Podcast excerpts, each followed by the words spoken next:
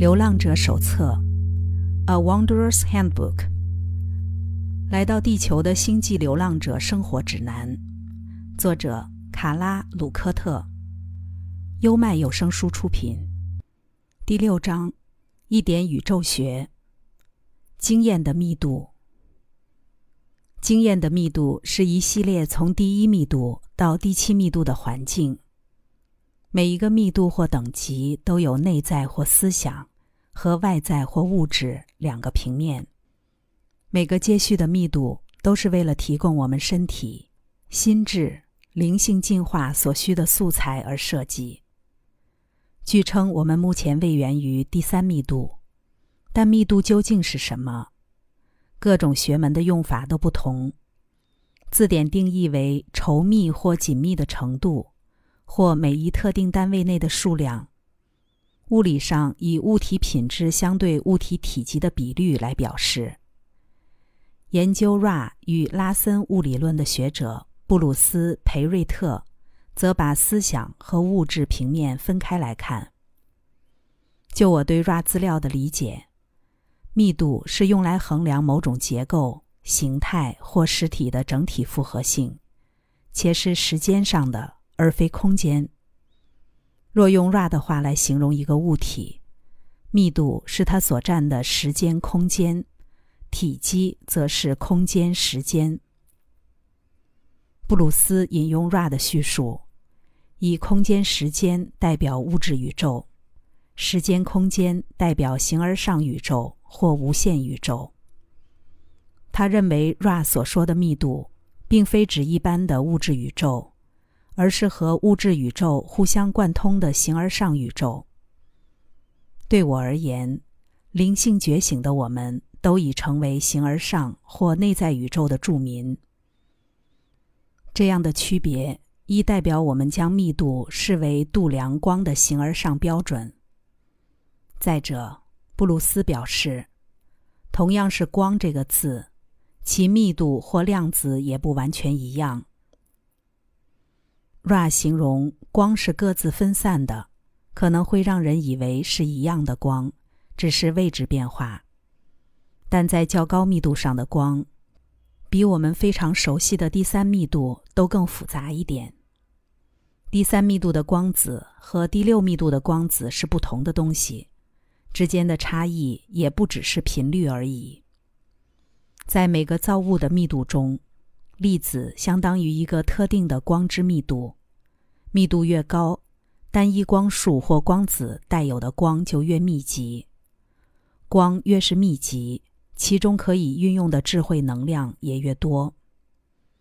关于更高密度，寇说：“密度这个字眼本身会误导人，因为它似乎暗示了每一个接续的密度会更加暗淡或脆弱。”但反过来才对，密度越往前，光就越密集。布鲁斯补充：“你们的密度基本上是用来划分复杂度。第一密度是最简单的形式，是无生命的东西——身体。当心智和身体结合成一个身心复合体，便进到第二密度。我们将它看成单纯的生命形态。”像是植物，灵性加入之后，就出现了我们，即为心身灵复合体。第三密度三个元件的组合，动物王国非常复杂的个体。这是进化过程中复杂度递增的方式，而衡量复杂的尺度便是密度。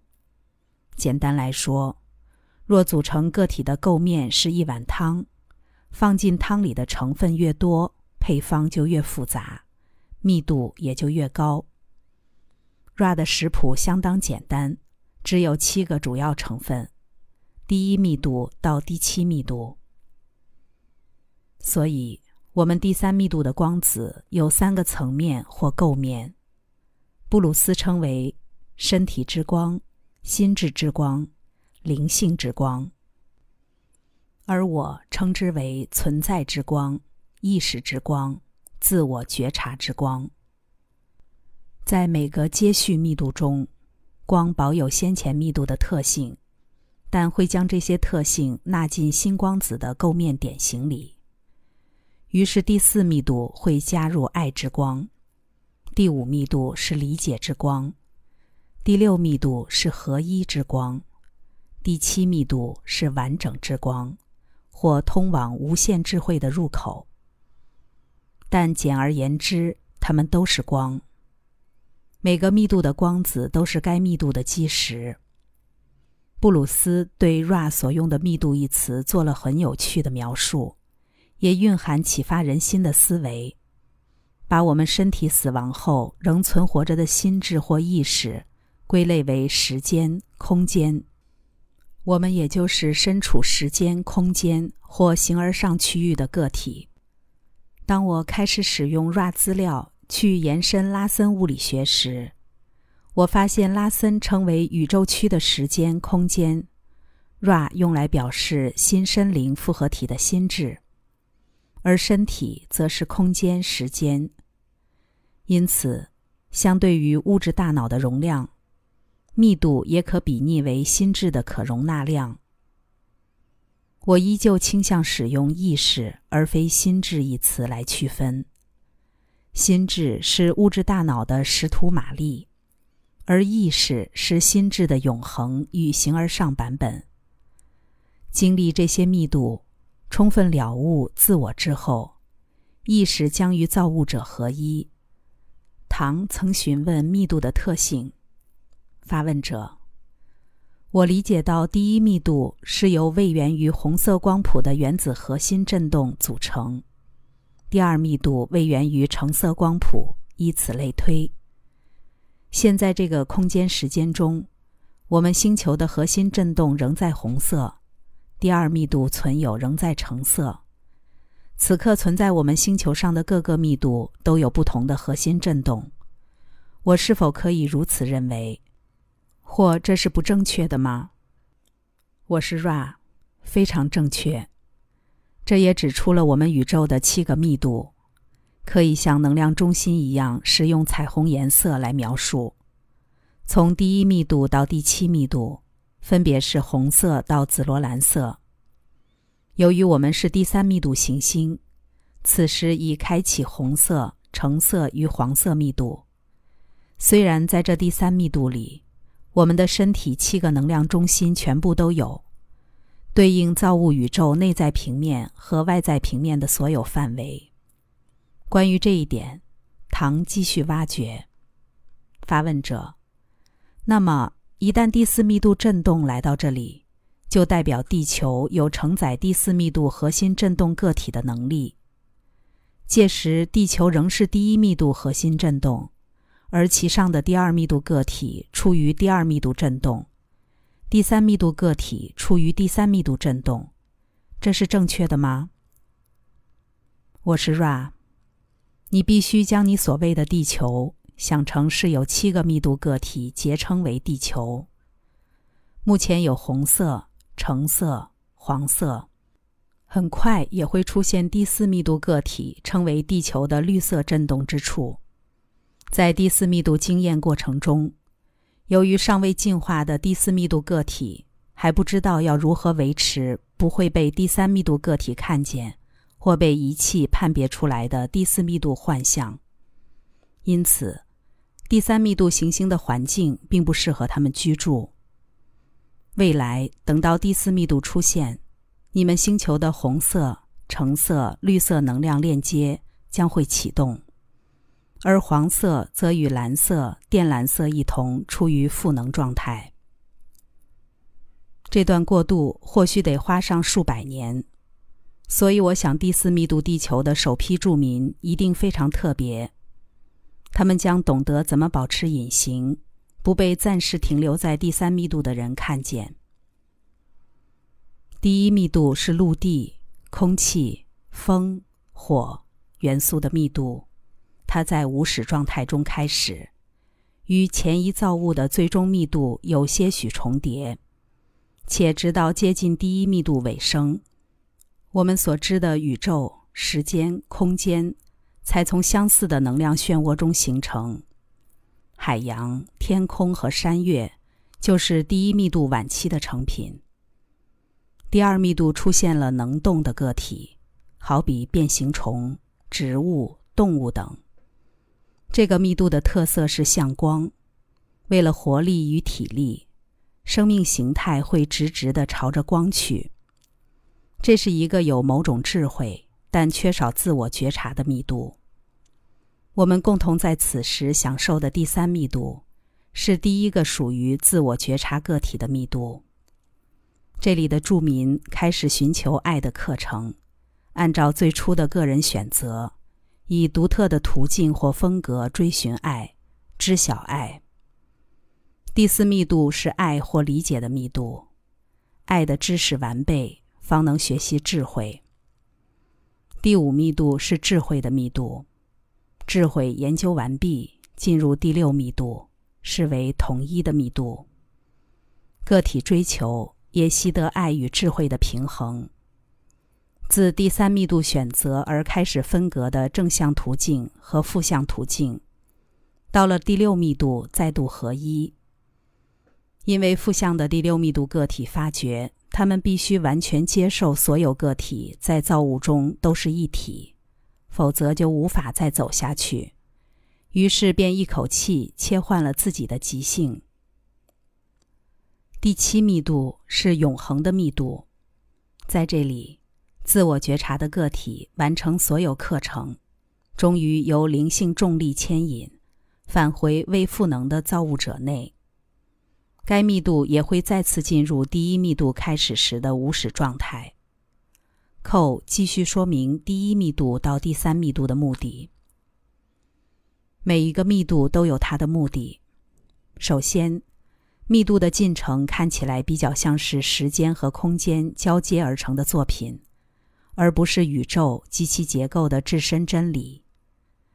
在更为内层的实相中，或容我们说，在比较浅层的幻象里，所有时间和空间都是合一，如同一个个体。因此，每个追寻者同时在所有密度和子密度里工作。然而，这一辈子有时间、有空间、有进化过程。于是，我们使用密度的概念来表达首要学习的课程是什么？哪些课程是进阶学习的基础？在第一密度，就只有意识这堂课；第二密度则包含了寻求光，以及开始做选择。你们正享受的第三密度。课程是如何去爱与被爱，是铜板的一体两面。你进入这一世，因为你觉得自己在爱的理解上还有进步空间。你在这个时候来，因为地球正在转变。你希望服务这个行星和其上的人群，但是每个人都有要去学习的课程。我们会把焦点放在自我存在的核心。这样才能稳定的、有效的完成这一世的经历。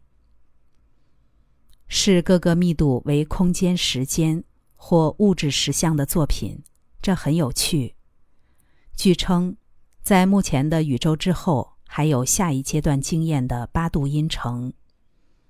每一个八度音程同样包含这七个密度，但位源于更高的振动，就如艾格威格尔所说的。我了解到，我们的进化过程会在这里持续，但不会在这里停止，它永无止境。这些密度虽然分散，但也不至于完全无法连接第三密度之外的其他密度。发问者：我们曾讨论到，李泽为了透过密度寻求进化，设定出许多情境、趋势、结局或计划。除此之外，还有其他原因和设定吗？我是 Ra，还有一个各密度之间的可渗透性，不同密度、不同平面或不同子密度才能够互相联系。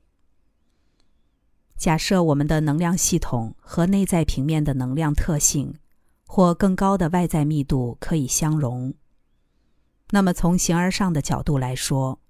我们应该能够完全的自由移动。唐试图弄清楚我们在整体格局中的位置。发问者：我想知道新森林复合体是如何产生的，追溯的越早越好。起源是怎么来的呢？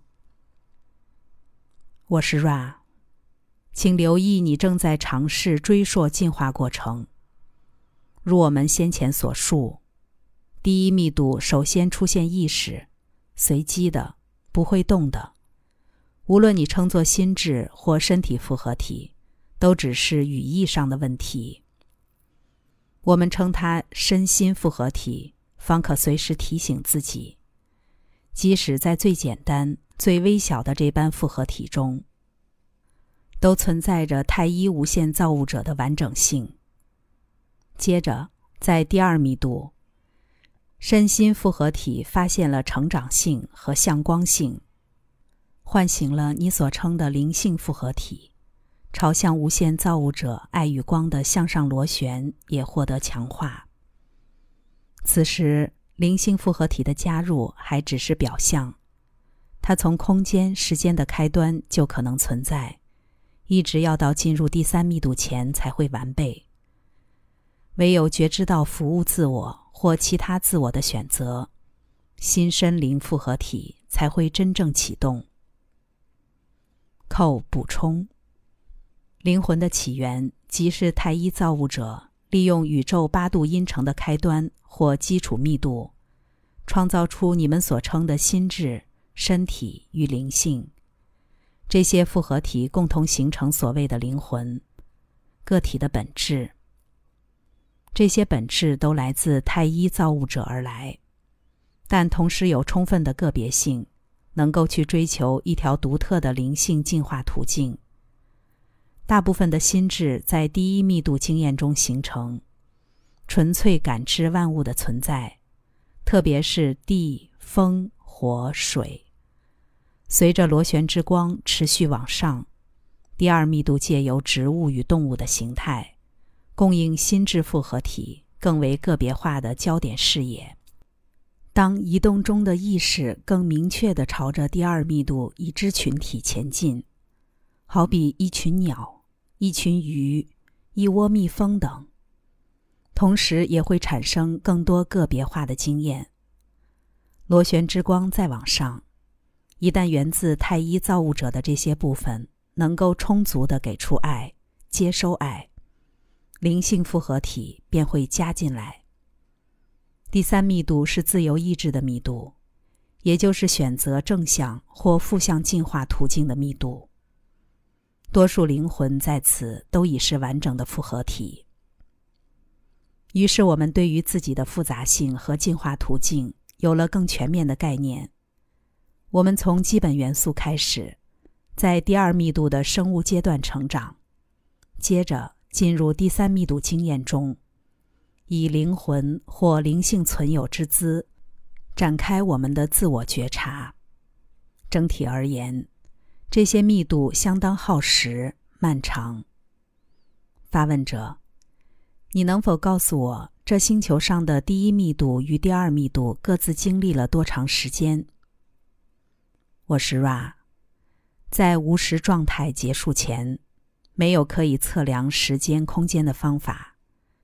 在你们的时间刚出现时，测量是很浩大的工程，却没有必要费这个功。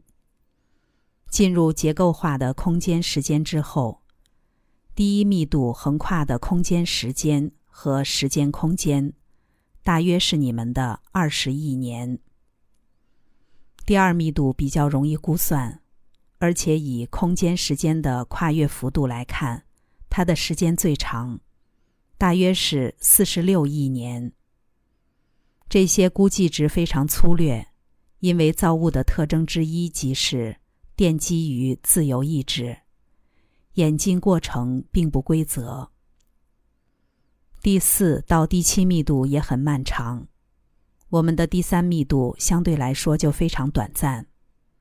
这是因为第三密度有单一的目标，要做出一个核心的选择，并将其扎实的安顿于意识之中。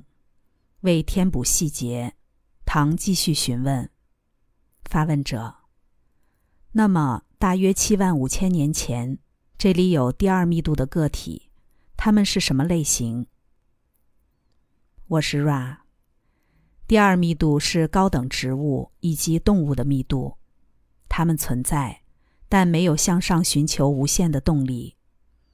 第二密度存有属于意识之八度音程，如同你在你们振动中的意识个体间发掘到的各种意识取向。发问者：这些存有来自何方？它们是不是如我们科学家所理解的进化产物？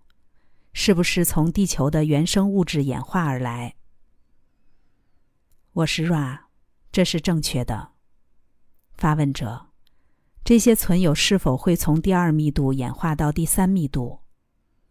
我是 Ra，这是正确的。虽然无法保证要花多久时间，个体必须学会自我意识的课题，这是进入第三密度的必要条件。发问者：那么第二密度如何进展到第三密度？我是 Ra。第二密度努力往自我意识或自我觉察的第三密度前进。第三密度存有赋予较高等的第二密度生命形态某种特性。获得这些特性的第二密度生命形态，便力图成为自我觉察的身心复合体，再逐渐形成心身灵复合体，得以进入第一个属于灵性意识的密度，也就是第三密度。刚才带来的是《流浪者手册》第六章“一点宇宙学”，经验的密度上集，优麦有声书出品。